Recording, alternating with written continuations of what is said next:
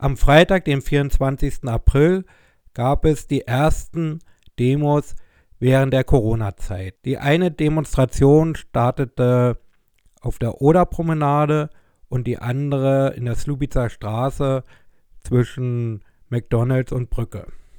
Beide Demos standen unter dem Motto Die Grenze auf. Hintergrund ist die fatale Situation gerade für die Grenzpendlerinnen hier in, in der gesamtdeutsch-polnischen Grenzregion. Besonders stark leiden darunter Schülerinnen und Arbeitenden, die entweder in Frankfurt arbeiten und in Slubice wohnen oder umgedreht. Doch da die eine Demonstration startete in der Nähe vom McDonald's, wie ich schon erzählt habe, und die Demonstrierenden hatten neben kleinen EU-Wimpel auch ein großes, äh, zwei große Transparente bei, ein, auf einen Stand passend einfach zu dem Thema, lasst uns zur Arbeit, lasst uns nach Hause. Und auf dem anderen Transparent war ein riesengroßes Stadtwappen von Slupfoot, welches ja auch, also der Verein Slupfoot organisierte die eine Demonstration. Doch so einfach ist es ja gar nicht, in Corona-Zeiten zu demonstrieren. So dürfen nach den Regelungen des Landes Brandenburg bzw. der Bundesregierung nur 20 Menschen demonstrieren und wenn, dann müssen sie einen Mindestabstand von 1,50 Meter halten. So gab es dann auch neben diesen ganzen Abstandsregeln auch eine richtige Belehrung, was ja üblich auch so ist, aber dass eben, wenn der 21. kommt oder 22. kommt, der mit demonstrieren will, dass der Organisator, also der Verantwortliche für die Demonstration, den wegschicken muss.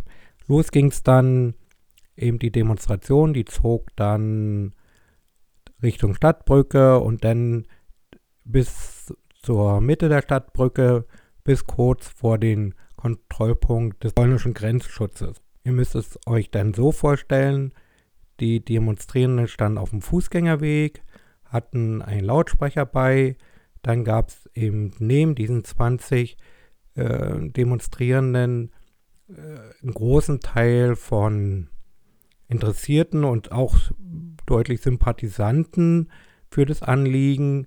Dann gab es Schaulustige und auf der anderen Fahrspur stand eben der Ausreiseverkehr Richtung Swobice. Und dazu waren noch circa sechs Polizistinnen und noch Journalistinnen. Ja, also es war dann mit den Leuten von der anderen Demo, mit den Sympathisanten, Interessierten, meinte jedenfalls die Märkische Oder-Zeitung am Samstag, dass ca. 200 Leute da waren. Als der Demonstrationszug die Brückenmitte erreicht hatte, wurde zum Anfang das Lied Freude schöner Götterfunken gehört. Ihr könnt gleich einen kurzen Ausschnitt hören, welcher auf Deutsch und Polnisch gesungen wurde. O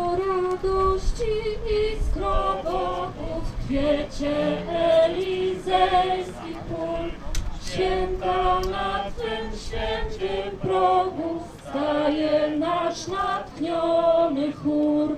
Deine Zauberwingen widzę, was die Mode strenge Wszyscy ludzie będą brać mi tam, gdzie Twój przemówi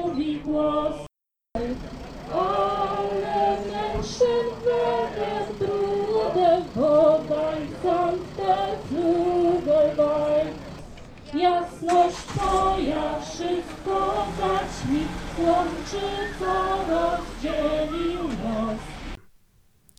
Dann gab es noch Reden, so redete, äh, sprach eine Frau, schilderte ihr Schicksal, wie es ihr geht mit ihrer Familie. Das könnt ihr jetzt hören. Ich habe den Mut, jetzt zu stehen und zu euch zu sprechen, und meine Geschichte zu erzählen, weil polnische Staat hindert uns daran, im Nachbarland zu arbeiten. Solche Menschen wie ich, welche leben und arbeiten an der Grenze, das sind mehr als 100.000 und alle sind in ihrer Existenz bedroht. Ich, muss, ich musste in kurzer Zeit entscheiden, Familie oder Arbeit. Ich wohne mit drei Kindern in Slubice und ich arbeite in Frankfurt-Oder. In der jetzigen Situation bin ich dazu gezwungen, meine Familie in Polen alleine zu lassen und eine Unterkunft in Deutschland zu schauen und meine Arbeit nachzugehen. Und ihr könnt auch noch Christoph Wojciechowski hören, der Leiter des Kollegium Polonicum in Slubice. Wir können das gemeinsam packen. 30 Jahre nach dem Ende des Kalten Krieges ist es uns gelungen, eine grenzüberschreitende Region zu entwickeln, in der nicht nur Polen und Deutsche gemeinsam den Alltag gestalten. Wir sind auf unsere vertrauensvolle Zusammenarbeit stolz. Wir sind seit Jahren in der gegenseitigen Unterstützung geübt. Wir sind uns Gefahr durch Coronavirus bewusst und können uns verantwortlich verhalten. In beiden Ländern, Polen und Deutschland, gelten nun ähnliche Sicherheitsregeln. Die Grenzschließungen und Quarantänenmaßnahmen sind unverhältnismäßig.